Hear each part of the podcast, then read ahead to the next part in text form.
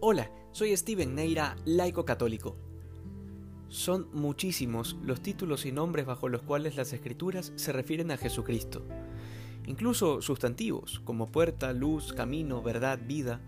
Sin embargo, este título con el que el Bautista lo refiere es uno de los más profundos en cuanto a teología bíblica, justamente porque el Cordero nos hace referencia a aquel día de la expiación que celebraban los judíos a partir del libro de Levítico en donde se escogía un cordero para luego cargar simbólicamente sobre él los pecados de todo el pueblo, para luego liberarlo en el desierto.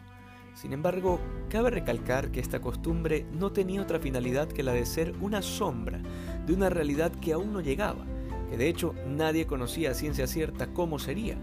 Sin embargo, San Pablo nos cuenta que habría de llegar esa plenitud de los tiempos y entonces este Cordero de Dios que quita los pecados del mundo ya no es un símbolo o una sombra, sino que es la realidad del Verbo encarnado que habrá de morir por nuestros pecados en la cruz.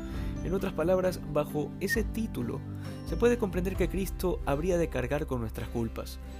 Luego Cristo le revela a Simón su identidad, que de ahora en adelante se llamará Kefas, que significa piedra. Esta revelación sucede en el contexto de haberle preguntado al Señor dónde vive, lo que nos permite entender que para descubrirnos a nosotros mismos, para poder discernir la propia vocación, es necesario adentrarse en la intimidad de Dios, ahí donde nuestro corazón encuentra su descanso, y no olvidemos que la pregunta de Cristo ¿qué buscan?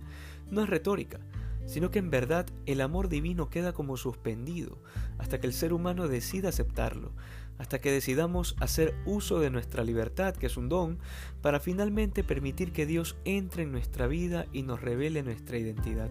En otras palabras, para permitirle a Dios que nos haga felices.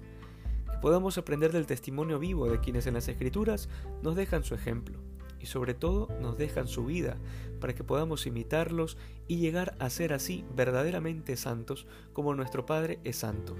Que hoy seamos más santos que ayer. Dios te bendiga.